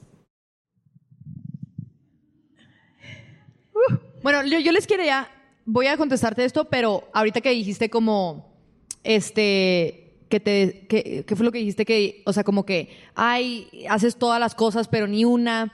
En este libro justo dijo, di- pone una frase que me encantó, que es muy común en la frase que es, Jack of all trades, master of none. O sea, si te dedicas a tantas cosas, no vas a poder realmente ser, o sea, bueno en una. Pero luego el libro pone, Jack of all trades is a master of none, but more, but better than a master of one. O sea, es, ay, ¿ven? Tradúcelo, tradúcelo. Tradúcelo, no. ¿Quién, ¿Quién? ¿Qué, qué- qué es Jack of all trades? quien se dedica mucho abarca, que se dedica poco muchas- aprieta. Sí, sí, de que ya, ya, ya, ya enrada la frase. A la mexicana. Pero es mejor apretar poquito en unos que mucho en otros. Y que sí, a eso es a lo que me refiero. Exacto. Todavía no estamos en el deck de sexo, Ash. Estamos hablando de otra cosa ahorita. Este, bueno, nada más quería decir esa frase porque me gustó mucho, pero ¿cómo le hago cuando me siento que mi vida es desorganizada? Eh, yo siento esto todos los días de mi vida, de verdad. Todos los días de mi vida siento esto porque no tengo ningún jefe para tan solo grabar videos de campañas. No tengo ni siquiera de que 9 a.m. los grabo. Eso es de que, pues cuando me fluya. Y luego ya se pasan tres días y en mi agencia de que lo de, o sea, ya lo tienes que entregar. Pero cuando a mí me pasa eso, lo único que yo hago es regresar, ver todo lo que sí he logrado y decir como, güey, tampoco voy tan mal. Veo las cosas que he logrado que nunca pensé que lo, bueno, sí, de cierta manera como que siempre lo quise, pero volteo y veo como esta vía tan desorganizada y con diferentes caminos que quiero tomar y con diferentes gustos y con diferentes cosas que quiero hacer, has logrado tal, tal, tal, tal, entonces tampoco va a estar tan mal lo que sigue. Tampoco, vas, tampoco estás tan perdida, ¿sabes? También el, el a mí me, me dio mucho orgullo el volverme independiente y decir, mínimo, no estoy haciendo un caos con el dinero de alguien más. O sea, si lo estoy haciendo, lo estoy haciendo con el mío. ¿Sí me explico? Y ya. Y ya. ¿Y a quién le ¿Qué les pareció cuentas? esa respuesta? Y me entrego cuentas a mí. Sí, porque, porque también, o sea, imagínate también aparte de eso, sentirte que estás en, o sea, en deuda con alguien más. Es decir, ya me metí a este curso que no, o sea, no lo terminé o me metí a esta maestría que ni terminé y todo esto te lo está pagando alguien más. Bueno, ahí ya estás en deuda, ya te mete otra cosa de que sentirte frustrada o ansiosa. Entonces yo digo como, al paso al que voy, aunque esté a mi manera y desorganizadito, he logrado tal, tal, tal, tal y no puede estar tan malo que sigue. Me encanta. Yo creo que siempre en los momentos más difíciles de mi vida, o sea, tiene que ver con cuando no sé qué hacer, pero también con cuando muere alguien que amo, cuando termino una relación, que me estoy rompiendo y no sé qué hacer conmigo. Siempre confío en que hay algo que unas personas llaman Dios, otras llaman universo, otros llaman sabiduría, como sea, que es más sabio o más sabia que yo y que me guía, que guía siempre el camino, porque en esos momentos que siento que todas las personas los hemos pasado, en que realmente no sabes qué hacer, en que realmente no sabes ni cuál es el siguiente paso para dar, como que no ves a futuro, no, no puedes ver, como yo decía en el mapa, y decir todos estos puntos en algún momento se van a conectar y voy a entender por qué, pero como que en esos momentos a mí me sirve recargarme y decir, en toda mi vida, a pesar de, de lo que yo quería, el camino solito se fue redireccionando y yo quería irme por aquí y me llevó por acá y yo quería esta relación y me llevó por acá y yo quería este trabajo y siempre fue por acá. Y hay algo que te está guiando y que nos está guiando a todas las personas que siempre te da las herramientas que en ese momento tú necesitas para poder avanzar. Entonces, en esos momentos de desconfianza, de incertidumbre, que no sé qué, cómo, por dónde ni cuándo, digo, suelta el ego, porque mi ego es el que me está asustando diciendo, no, no vamos a saber cómo, no vas a poder, vas a estar sola, vas a... Como que ahí digo, ok, en todos los momentos que he pensado que estoy perdida, inevitablemente llega la luz. Eso me Ok. gustó más que mi respuesta. Me- también me gustó la Ah, yo, tuya. hagan eso. No, me encantó, No. güey. Muchas veces hacemos muchísimas cosas de que creemos que todo lo tenemos perdido y literal solo basta con mirar y decir, güey, creí que no iba a lograr esto, creí que hoy muchísima gente nos dijo de que ustedes me sacaron de una relación. No, tú te saliste de esa relación, tú dejaste aquel trabajo que no te gustaba. Entonces, creo que a veces no nos damos tanto mérito. Me encantó tu respuesta, amiga. Yo solo quiero decir de eso algo, un tip que me dio mi psicólogo que me sirvió muchísimo y es, si todo el mundo se cae, ¿qué es lo que va a estar ahí? Y cuando estás en esos momentos, que te aferres a eso. Yo, en un momento de Se Regalan Dudas, me dio muchísimo miedo que Leti y yo hiciéramos algún comentario, dijéramos algo y pusiéramos un lugar tan seguro para tantas personas como ese Regalan Dudas en el ojo de que se pudieran cancelar o pudieran dejar eh, decir algo que por nuestra culpa, un proyecto que amamos tanto y que le sirve a tantas personas. Y mi psicólogo me dijo esto, me dijo, si llegara a pasar eso, ¿qué quedaría? Y yo, ok, ¿qué quedaría? Mis amigos quedarían, ¿ok? Si no sé por dónde ir y no sé cómo, se- qué- quién más quedaría. Quedaría nuestro equipo, quedaría todo el trabajo bueno que hemos hecho y eso me ha servido en estos momentos como de estar completamente perdida de cuáles son esas bases donde aunque el trabajo de mi vida se caiga, la relación en la que estaba enamoradísima, muere alguien que amo, cuáles son esas plataformas que van a estar a flote a pesar de todo. Que es como no poner todos tus huevos en una misma canasta. Y lo mismo dicen los terapeutas de cualquier relación. Cuando terminas una relación y sientes que se te acaba el mundo, muchas veces es porque ponemos todos, todos, todos los huevitos en esa persona y Diversifíquense, dirían unos financieros. Diversifíquense. Su portafolio. Exacto. Eh, bueno, queremos darles las gracias por acompañarnos en este episodio. Abrimos preguntas a la primera persona que está aquí. Qué nervios. Hola. Hola. Mm, eh, con este episodio me sentí muy identificada. Ahorita estoy en mis 20 y estoy viviendo como un millón de crisis. Siento que a veces eh, el miedo me ciega como a seguir adelante porque sé que, mm, como lo que dicen, lo que yo quería cuando era niña, lo que yo quería hace cinco años, ahora soy otra cosa completamente diferente y sé que estoy donde debo de estar.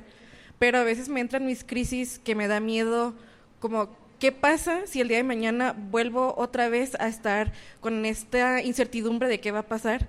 Entonces me gustaría saber cómo, cómo puedo lidiar con este miedo, cómo puedo hacer que este miedo sea una herramienta pues para poder sobrellevar las cosas. No, ustedes. Es que yo siento que yo no doy muy buenos consejos. Ay, yo, va bien. Échale ganas. Voltea atrás, ve todo lo que has hecho y estás bien. No, dale, denle ustedes, denle A ustedes. ver, ¿qué haces con el miedo? Güey, el miedo es una herramienta muy fuerte. Tener miedo, más bien ten miedo cuando ya no te den miedo las cosas. Porque ahí es cuando ya no estás sintiendo nada, es como me da igual. El sentir, el no tener nada de, el no tener miedo, el no tener, el no frustrarte, el no sentirte enojada, el no sentirte triste, ahí sí que te dé miedo. Como que el miedo te puede impulsar a hacer muchas cosas. Hay mucha gente que, por ejemplo, les da miedo, tengo miedo de fracasar, tengo miedo de no hacerlo. Y ahí ya vas por buen camino, porque significa que vas a hacer todo para no fracasar. Porque, ¿quién quiere tener miedo? ¿Sí me explico? Pero bueno, está como muy, o sea, general la idea, entonces tampoco, tampoco sé qué en específico, pero siento que es algo bonito tener miedo. De, de cierta manera, si me explico, no me quiero ir muy... No, y es humano, güey. Todas las Hippie, personas pero- sentimos miedo todos los días. Es parte de ser humanos. Créeme que algo en ti lo vas a hacer para que ya no tengas ese sentimiento. No vas a dejar que nada más flote ahí, te lo pro- O sea, yo sé que no. Ahorita dijiste que te da miedo volver a donde estabas, ¿no? Eh, lo que significa que ya estuviste ahí una vez y ya te fuiste de ahí y ya tuviste las herramientas para hacerlo. Entonces, algo que a mí me sirve mucho es confiar en que voy a tener las herramientas para poder salir de donde tengo que salir mientras me mantenga buscando. Creo que hay una t-shirt que tenemos que dice con todo y miedo, porque la mayoría de las cosas que hacemos en la vida, todas las personas las tenemos que hacer con todo y miedo. Decirle a la persona que amas, lo haces con todo y miedo, con todo y sabiendo que te pueden rechazar. El trabajo al que crees que no debes aplicar, levante la mano quien ha aplicado un trabajo que es muchísimo más arriba de lo que creen que pueden, que no lo han hecho con miedo. Todo el mundo lo ha hecho. Entonces, esa idea de saber, mientras tú estés haciendo lo que te toca a ti, que es responsabilizarte de vivir en una búsqueda continua, de por dónde sí puedes llegar a eso, y ya estuviste donde creíste que no ibas a poder salir, y aquí estamos en otro lado. Entonces, yo diría eso, de confiar y neta, todo el mundo hace casi todo con todo y miedo. El miedo es una emoción que viene a protegernos. Entonces, cada que venga el miedo, y voy a postear en este episodio un libro hermoso que habla muchísimo del miedo, que te dice, el miedo solo viene a decirte, protégete. Mientras tú estés ante una situación y dices, ok, voy a tomar, voy a decirle, te amo a esta persona, voy a aplicar a tal trabajo, mientras lo esté haciendo y yo esté protegida y yo esté en un lugar en el que estoy seguro, lo tengo que hacer con todo y miedo. Entonces, ese sería mi consejo. Y creo que también algo que me hubiera gustado escuchar en mis veintes, pero me repito ahorita y me voy a repetir toda mi vida, es no te tomes la vida tan en serio. Los veintes es la edad en la que puedes probar todas las cosas que se te antojen y no pasa absolutamente nada, nada. No resultó a lo que sigue, no resultó a lo que sigue. La vida se va complicando conforme pasa el tiempo en muchos sentidos y en otros te vas liberando. Ash siempre dice que ha sido chidísimo crecer. Que Y yo estoy de tener acuerdo. 60 Y yo estoy de acuerdo con eso. en el rancho. Y estar en el rancho. Pero creo que yo me acuerdo, te lo juro, cuando estaba estudiando tenía los mismos miedos que tú y qué iba a pasar el día que me gradúe y dónde voy a trabajar y si voy a poder. Y me hubiera gustado librarme de todas esas puñetas mentales que nada más no me dejaban disfrutar el momento. Los 20 es para disfrutar, es para divertirse, es para tomarnos a nosotras mismas con ligereza, es para probar lo que genera curiosidad. No sé, siento que cada vez que nos tomamos algo tan en serio nos estamos privando la oportunidad de vivir la vida como es y como viene. No pasa nada, te lo prometo. La gente que siente que ha fracasado, aunque se haya caído el negocio al que le echaste muchísimas ganas, aunque no te hayan dado la oportunidad, aunque nada, el día siguiente, y eso es lo hermoso de ser humanos, el día siguiente es una nueva oportunidad para volver a empezar. Y todo lo que te enseñó, lo que ya hiciste, es ya una maletita que traes contigo. Déjate tú de fracasos, de experiencias, de aprendizajes, de mil cosas. Entonces, no le hagas caso muchas veces a lo que te cuenta tu cabeza e intenta todas esas cosas que quieres hacer y siempre vamos avanzando, ¿no? Arriba los 60. Ah, sí, exacto. Hola. Hola. Eh, hola, Leti, Ash, Ren. Quiero que sepan que ustedes no lo saben, pero son mis amigas más personales. Iré a los bautizos de todos sus hijos. Eso es lo más bonito que me pueden decir, de verdad. Solo es como vamos lo a tener máximo. un hijo aquí, entonces te vamos a a invitar. voy a ir, gracias. Quiero preguntarles, yo también soy súper perfeccionista, Leti. Me identifico siempre con todo lo que dices y también estoy mucho en este camino espiritual. Sin embargo, hasta la noté. ¿Cómo balanceo y cómo separo mi ego, mi ego de ingeniera, de la pasión y dejo atrás como la estrellita para buscar lo que realmente quiere mi alma, me dice mi cuerpo, me dice mi espíritu? O tal vez no los separo, pero cómo los alineo para que se pongan de acuerdo.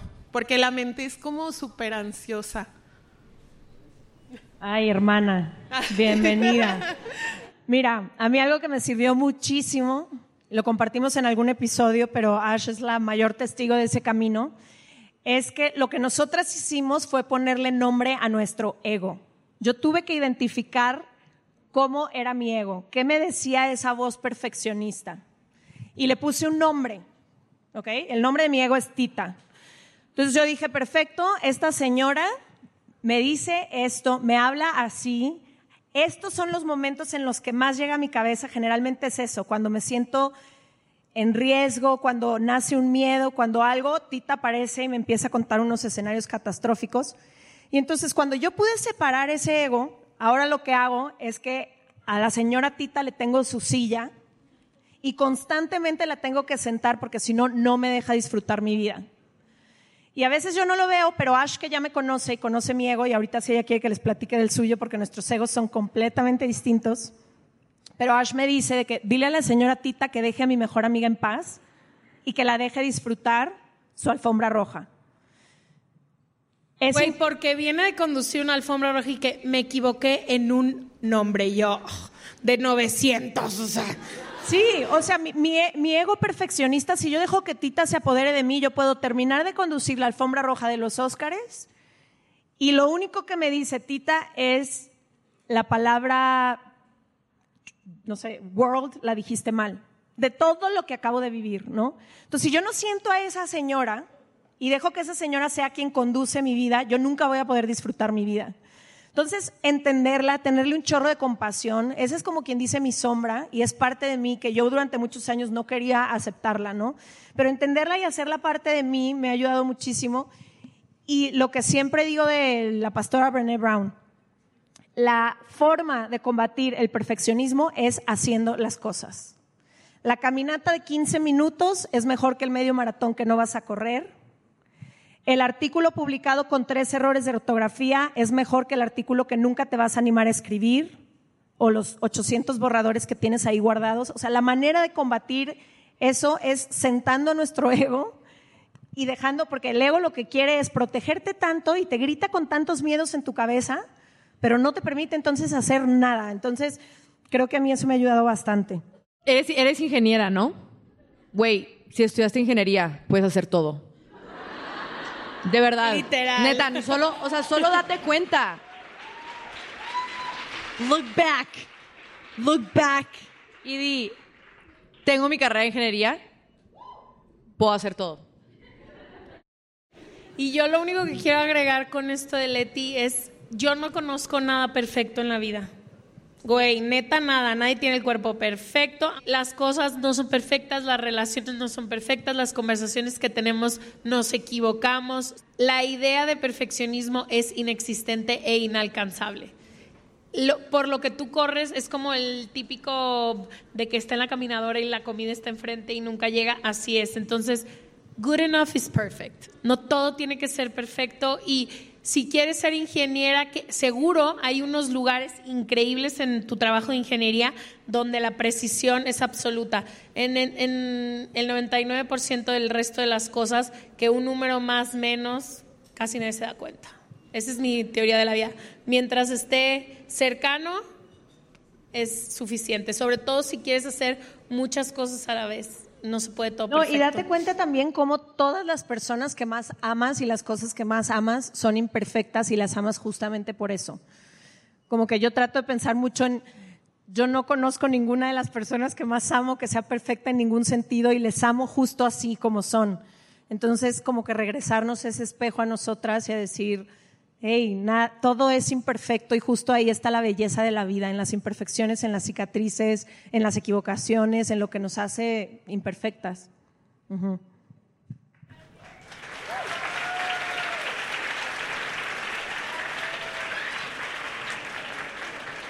Siguiente pregunta. ¿Dónde están? Es Me Marta siento la menos dueña. apta para contestar estas Acá. preguntas. Estoy muy nerviosa.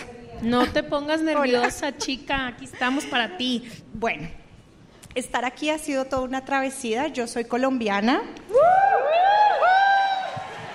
Amo Colombia. Nosotras las amamos a ustedes. Vivo en Suiza con mi mejor amiga mexicana y esa es la razón de estar acá. Ay, gracias. Sí, ha sido una travesía enorme estar acá, un vuelo retrasado de ocho horas. ¿Volaste de Colombia para esto? No. Volamos ya. desde Suiza. ¿Qué? Sí. Sí. No, hermana, por favor, ven al final y te damos boletos vamos para a- la siguiente sesión o lo que quieras. Para la siguiente sesión te lo invitamos nosotras. Un abrazo de ustedes, no me lo perdería por nada del mundo. Y mi mejor amiga no me perdonaría no decirles que las amamos. bueno, eh, la verdad es que estoy haciendo esta pregunta porque no me perdonaría dejar pasar la oportunidad de preguntarles algo, pero no la traía preparada para nada. Y mi pregunta sería, en este momento de sus vidas, ¿cuál es su mantra? No sé por qué están pasando en sus vidas personalmente, pero me gustaría escuchar de ustedes que se repiten cuando se ven al espejo. Ay, las amo. Llorando.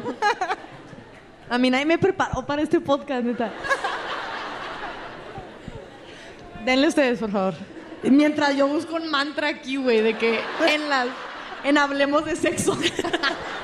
Chica, hay épocas, hay temporadas de mucho sexo. Ok, Eh, denle, denle.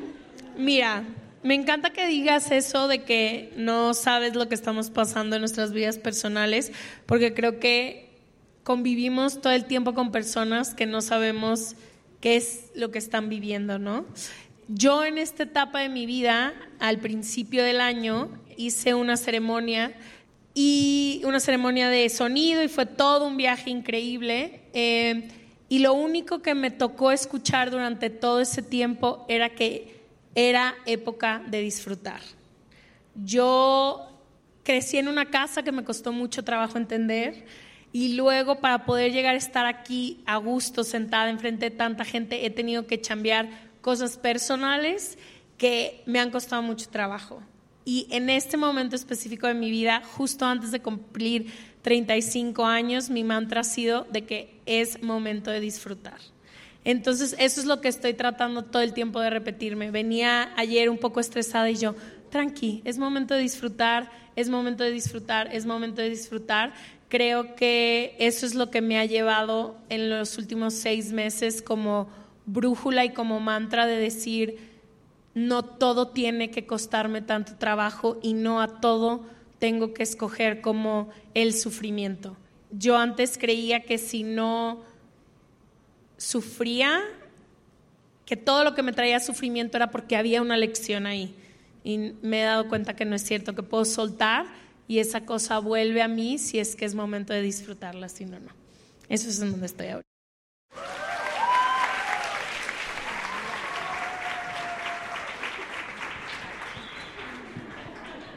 No manches. Eh, y yo, veniste desde Suiza para joderme la gracias. Em, no, neta, wow que veniste. O sea, sí. Hoy, la verdad, no sé, no sé, no sé, no sé, no sé, pero lo que normalmente siempre me digo cuando me pongo a pensar demasiado, como que siento que soy muy overthinker, es como sé tú. Solo sé tú. La gente, hay gente que te quiere, hay, hay, hay unas que sí te quieren así. Em, o sea, ser yo me ha traído hasta donde estoy ahorita, entonces siento que me va a llevar hasta donde, pues no sé. ser yo, ser yo. O sea, siempre me digo como sé tú, sé tú, sé tú, sé tú. De la nada digo como quiero hacer esto y lo otro y luego me comparo y lo digo, no, solo sé tú, sé tú, cualquier, cualquier versión de ti, porque también tengo muchas versiones. O sea, a veces también como que digo, a veces tengo la versión que quiero netear y a veces quiero la versión que quiero filosofiar y a veces tengo la versión que solo quiero cotorrear y lo que siento en ese momento solo sé tú. Sé tú. Gracias. Ay, yo no sé si tengo un mantra, como que qué bonito sería verme al espejo y decirme cosas, pero creo que no, no está en mis prácticas. No, pero sí has traído un mantra últimamente. A ver. ¿Cuál?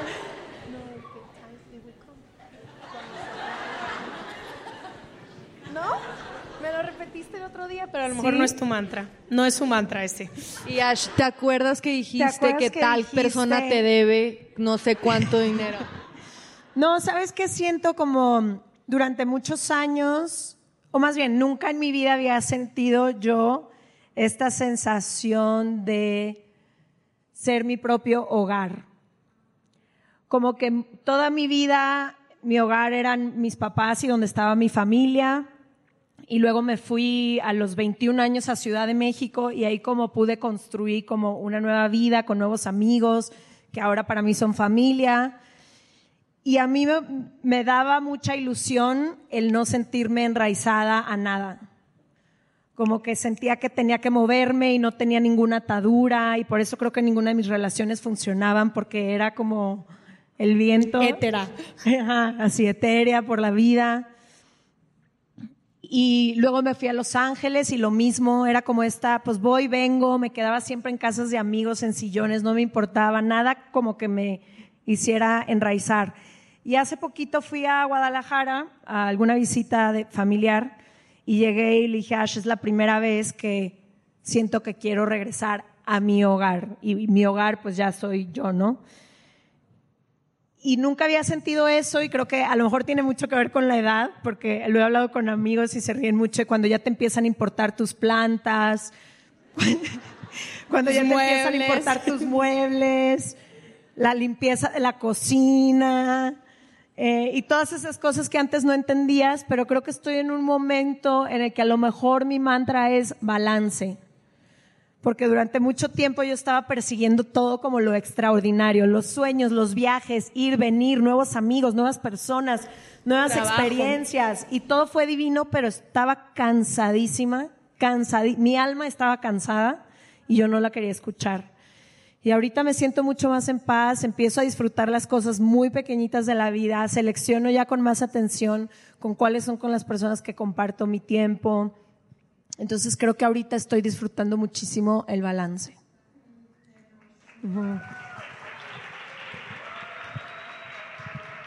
A ver, no sé dónde está el micro ahora. Por acá. Hola Leti Ash. Hola. Eh, primero decirles que de verdad las admiro muchísimo. Me entusiasmaba demasiado venir a los episodios en vivo. Eh, tengo dos preguntas, eh, espero ser breve. Bueno, yo ya hice las paces con ser una persona multipasional. Yo me tomé muy en serio lo de ser Barbie, de quiero ser Barbie emprendedora, Barbie psicóloga, Barbie yogi, Barbie muchas cosas. También, bueno, gracias a ustedes. Eh, mi pregunta es que, pues en todo este camino me he sentido como un poco abrumada y frustrada, justo por lo que decía Renata de como Master of Everything, Master of None.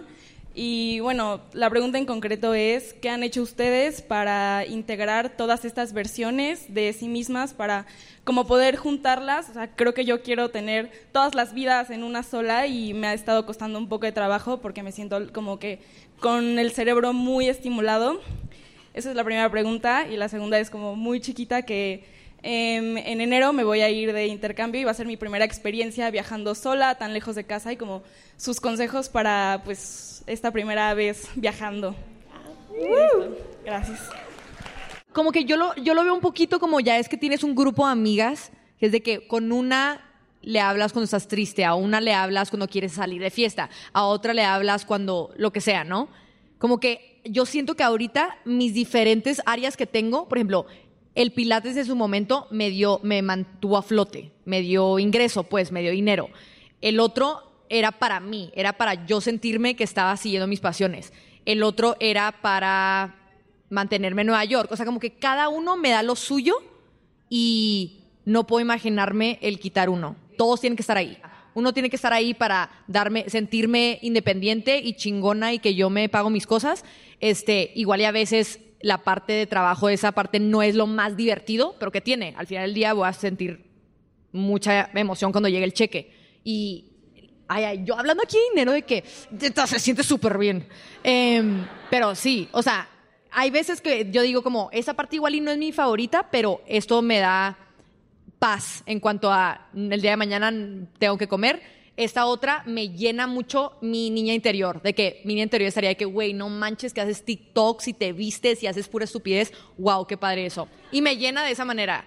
Y luego otra sería como, y esta otra parte me llena como mi lado, no sé, de negocios, de que, güey, quiero empezar una... Como que cada una tiene lo suyo en mi, en mi mundo y, y las necesito a todas. Todas las integro. Unas a veces les doy prioridad más que otras, pero a todas las necesito. Yo lo que he tratado de hacer es entender eso y sí tratar de, vino alguien al podcast y sé que siempre lo repito, pero que tus prioridades se noten en tu calendario. Entonces, por ejemplo, yo siempre he querido aprender a escribir. O sea, ese es como uno de mis sueños, me encanta escribir y nunca lo he podido hacer formalmente. Tengo mil escritos por todos lados, mil ideas que nunca he desarrollado y para poder integrar esa faceta de que quiero escribir, me metí a una clase donde una vez al mes tomo una clase de escritura y entrego algo que escribí. Y eso me ha hecho a mí no sentir que estoy dejando la escritora que tengo dentro lejos. Otra de las cosas que me ha encantado es, por ejemplo, todos los viernes, que en Dudas Mide no trabajamos los viernes, y parte del sábado dedicarla a todo lo que es hobbies míos, con la misma estructura con la que me dedico a Se Regalan Dudas, es decir, un plan de ataque. Ok, voy a poner la Navidad de mi casa porque yo amo ser señora. Y es una de las versiones mías que más se me da y me encanta. Ok, ¿Sabes cuántos años no puse Navidad por no priorizar algo que amaba? 40 años. No tengo 40, pero 8 años, que tengo bien 200 años. Pero entonces calendarizarlo, hacerlo, quiero hacerlo todo recortado, yo quiero pegar las cosas. Esa niña interior de arts and crafts y de todo tiene que tener su día, su hora, sus snacks, el realmente dar y calendarizar el tiempo de todas estas mujeres multifacéticas que neta sí soy. La foto, por ejemplo, una vez al mes quiero tomarle fotos a una amiga, ya, ya he estado empezando, entonces yo creo que calendarizarlo me ha ayudado. Y de lo otro, de lo que dices de viajar sola por primera vez, di que sí a todo. Ese es el único consejo que te voy a decir. Con precaución. Obviamente con taken aquí. No, vas a estar segura, no tiene por qué pasarte nada. Pero creo que cuando estamos en ambientes nuevos es muy difícil decir que no porque tenemos miedo a que nos pase algo, a que no sepamos qué nos están diciendo, qué Dios me están hablando, qué todo. Pero tú di que sí a todo. Lees algo en un periódico, hay un evento, no sé qué, sí. Hay un no sé qué, sí. Creo que en esas etapas de nuestra vida, cuando estamos en un lugar nuevo, en un país nuevo, en un intercambio nuevo, tú di que sí a todo. Eso creo que sería mi y Leti ahorita, prueba todo y yo, mm, tal vez no todo. Con precauciones, por favor. Eh, este, mm, no, pues es que creo que ya dijeron todo. Yo antes, para poder pagar mis rentas, daba unos talleres que era cómo juntabas todas tus pasiones y podías monetizarlas. Y lo que hacía mucho era primero hacer como este autoconocimiento, ¿no? Verdaderamente una lista de para qué soy buena, cuáles son mis talentos, cuáles son mis intereses, cuáles de esos puedo nutrir, cómo podría monetizarlos. Y animaba mucho a las personas a que empezaran como con prueba y error.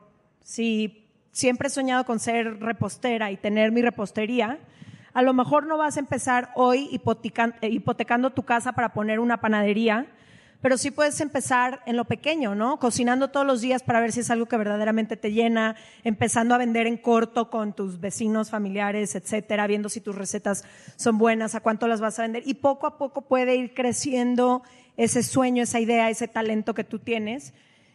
Y también puedes sobre la marcha irlo redireccionando. Ah, perfecto, no me encantó solo la repostería, entonces ahora voy a empezar a hacer videos donde enseñe cómo hornear un pastel. No sé, pero muchas veces lo que pasa es que tenemos todo como regado por nuestra cabeza y es lo que yo les decía, no encontramos como cuál es el punto en el que conectan todo, todas esas pasiones, talentos, intereses, curiosidades. Entonces, aterrizándolas muchas veces en, en papel te pueden ayudar a, ok, todos estos intereses que tengo, a lo mejor puedo empezar por aquí y empiezo así. Y poco a poco voy viendo, ok, camino para acá, camino por acá, esto me gusta. Eh, creo que esa es una buena forma, como empezar en lo pequeño. Y creo que ya vamos a nuestra última pregunta. Hola. Hola. Buenas noches. Buenas noches, chula. Ay, las amo. Pero yo lo, lo que quisiera preguntar es, cada que finaliza una etapa, o sea, relación, cambiar de trabajo, y muere como esa parte de ti, ¿cómo le hacen para lidiar con ese duelo y cómo alimentar esa nueva identidad sin culpa? Me encanta esa pregunta. Yo, yo, no, yo no la escuché bien. ¿Cómo era? ¿Puedes repetir está- tu pregunta? Perdón. La repetimos, la repetimos. Cada que pues finaliza una etapa, una relación, un trabajo y finaliza esa parte de ti, muere esa parte de ti, ¿cómo se lidia con ese duelo o cómo alimentar esa nueva identidad sin culpa? Güey, cada las tres más así quién se va a aventar al ruedo primero. Por favor. En el duelo, yo soy súper duelera. Yo, pregúntale a Leti, si me duele, me duele y me duela. O sea, ¿Alguien vino al Love Tour de aquí? Es que ahí Eso. explicábamos cómo vivíamos los duelos, Ash y yo, y ahí creo que explicaste muy bien cómo te haces bolita. O sea, yo cuando terminé una relación, cuando tuve que dejar cosas, cuando estoy transicionando de una etapa, yo me tomo mi tiempo porque me toma tiempo, un chingo. Dejar una carrera, dejar una relación es para mí algo que cambia mi vida completamente y para mí merece su duelo de algunos meses, algunos años a veces. Eh, y Algunas vidas. algunas vidas y me entrego. O sea, para, yo sí soy de escribo la carta, la quemo, hablo con Leti, una, do- una, dos, tres, cuatro, cinco, seis. Siete especialistas vienen al podcast porque yo tengo preguntas de ese tema. Eh, entonces, yo sí creo que esa ha sido mi forma de poder vivir los duelos, entendiendo que a mí me toman tiempo. Punto final y aceptarme tal como soy, porque mucha gente a mi alrededor era de que, ¿cómo? ¿Por qué no has podido? Y yo, pues porque no he podido. Créeme que las herramientas las tengo, las ganas también, por algo no he podido. ¿Cómo nutrir esta versión? También me toma mucho tiempo. A mí me tomó mucho tiempo sentirme cómoda en este nuevo trabajo. Eh, me tomó muchísimo tiempo sentirme cómoda frente a gente y la única forma en la que la pude nutrir fue con poquito a poquito. Yo no, pu- yo no me podía subir a un escenario de que buenas tardes, no, jamás. Pero fue poquito a poquito. Primero fue, Leti, tú haces todo y cuando a mí se me dé la gana voy a hablar. Perfecto. Y luego un día Leti me dijo de que tú quieres hacer esto, bueno, déjalo a punto textualmente y lo voy a leer, ok. Y así poquito a poquito he ido nutriendo a mi ritmo. Yo sí soy una persona que quienes me conocen profundamente saben que me toma tiempo. Y en un mundo que es muy acelerado y que te pide todo el tiempo, ya dejé tal relación y estar en otra relación o si quieras salir, yo no soy de esas. Entonces, haciendo la comunión de que soy una tortuga y pues sé que hay otras tortugas por ahí también, entonces siempre llego, siempre llego y a tiempo. Entonces así le hago yo.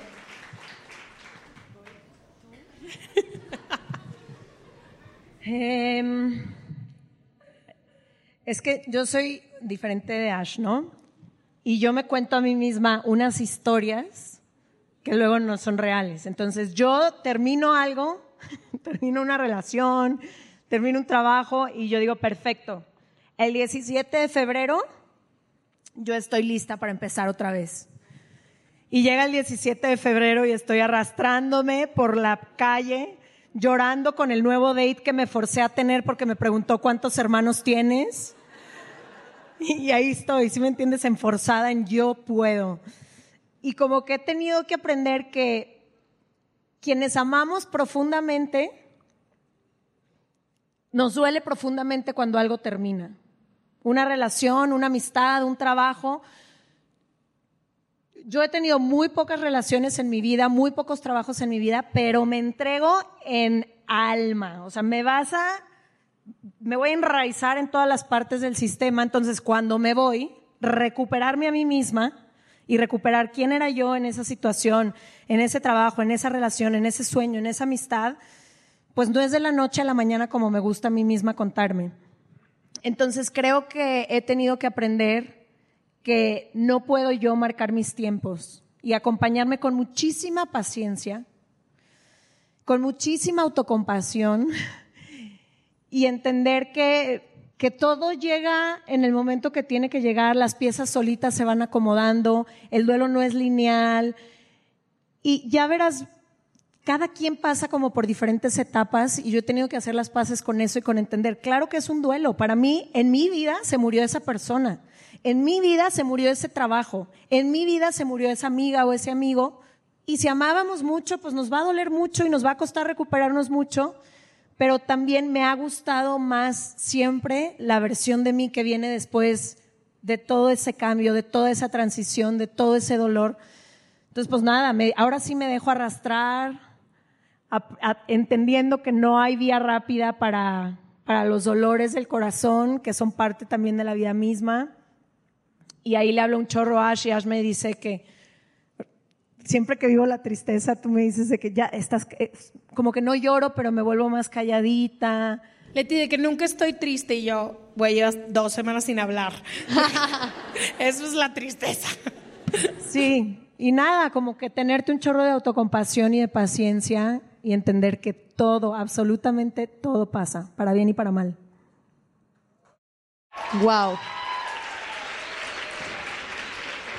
Y yo, nos quedamos con eso. No que te ponga presión, no que te ponga presión, pero es la última respuesta de la noche. No, no. Eh, en cuanto a duelo, creo que opino lo mismo que a lo del miedo. Suena súper loco y psicópata, pero es tan rico estar en... O sea, suena raro. El otro día le dije esto a mi amiga que estaba de que... Ay, y yo de que, güey, neta, cuando tú estás viviendo un duelo, bueno, si es una persona creativa, que si escuchas el podcast de Marguga, todos lo somos, em, puedes darte cuenta, todo se vuelve más artístico. O sea, las canciones duelen el triple. Las películas te pegan fuerte, güey. O sea, como que en el momento nunca lo vas a ver. Nunca vas a decir, ay, qué rico estar bien triste. Pero, neta, o sea, es un... O sea, la gente que nunca le rompen el corazón, la gente que nunca vive un duelo, la gente que nunca está triste, que es imposible, pero las que juran que no, o sea, yo me da mucha lástima porque de verdad es los mejores artistas escriben sus mejores canciones cuando están en ese estado. Los mejores artistas sacan sus mejores obras de arte cuando están en ese estado. Cuando están más confundidos es cuando más, este, como que cuando hace, un turning point. O sea, como que el estar en duelo y que te duela es, o sea, un, puedes de verdad aprovecharlo y salir, o sea, como que totalmente cambiada y crear arte irreal. Puedes literal estar como neta de que, no manches, esta película nunca la había entendido. Sacas de que cuando escuchas canciones y tú de que, güey, nunca la había entendido, está bien triste esta canción. Yo soy esta canción, ¿sabes? O sea, como que...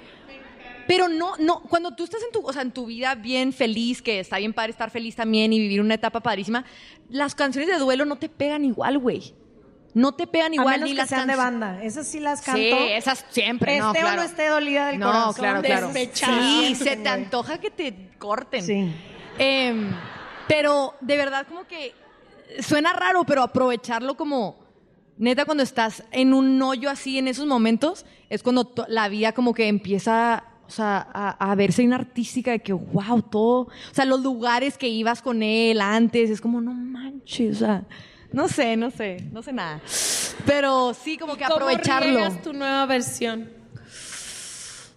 Eh, también un poquito, o sea, yo soy un, me, me identifico mucho con lo que dice Leti, o sea, como que saber que ese es mi momento para hacer esa versión. O sea, como que ya cuando salgo de eso, digo como, ese es mi, o sea, es mi turno para cambiar casi que de personalidad. Como que, güey, voy a salir, o sea, con todas estas herramientas que me enseñaron, o sea, lo que sea que me haya pasado, nuevas, y voy a hacer esta nueva versión mía. Y sí, no sé. ¿Sí entienden? No sé, no sé por qué me invitaron a este podcast, güey, neta. No sé nada. Oye, no me gusta que te hables así. No, o sea, muy bien. Lo que, lo único que, ay, esto dije en mi camerino cuando estaba de que, pero lo único que sé es que no sé nada. Oigan, queremos agradecerles por estar aquí. De verdad es uno de los momentos más especiales para nosotras. Eh, el poder verles sus caras, conocerles, escuchar sus preguntas. Les agradezco desde el fondo de mi corazón que semana con semana nos escuchen. Eh, nos han cambiado la vida. Este podcast nunca ha invertido en publicidad. Todo lo que Se Regalan Dudas es que gracias a ustedes que lo recomiendan, que lo mandan, el 71% de los links que se mandan de Se Regalan Dudas vienen de WhatsApp. Eso quiere decir que están mandando a sus amigas un reenviar, a sus amigos un reenviar. Entonces, agradecerles es el honor de nuestras vidas estar aquí. Agradecerle a Renata que venía nerviosa, no sé por qué, si ella literalmente nació para que la vieran. Eh, lo haces increíble. Gracias por estar aquí, por venir desde Neta, Nueva wow. York a platicar con nosotras.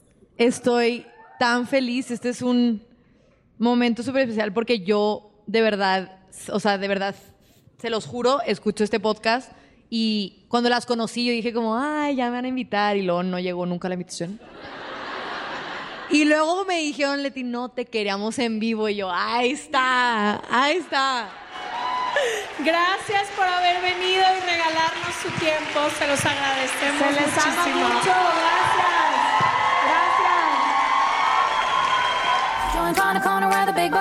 Join Planning for your next trip? Elevate your travel style with Quince. Quince has all the jet setting essentials you'll want for your next getaway, like European linen, premium luggage options, buttery soft Italian leather bags, and so much more. And is all priced at 50 to 80% less than similar brands. Plus, Quince only works with factories that use safe and ethical manufacturing practices. Pack your bags with high-quality essentials you'll be wearing for vacations to come with Quince. Go to quince.com slash pack for free shipping and 365-day returns. This message comes from BOF sponsor eBay. You'll know real when you get it. It'll say eBay Authenticity Guarantee. And you'll feel it. Maybe it's a head turning handbag, a watch that says it all, jewelry that makes you look like the gem, or sneakers and streetwear so fresh every step feels fly. eBay gets it. So look for the blue check mark next to that thing you love and be confident that every inch, stitch, sole, and logo is checked by experts. With eBay Authenticity Guarantee, you can trust that feeling of real is always in reach. Ensure your next purchase is the real deal. Visit eBay.com for terms.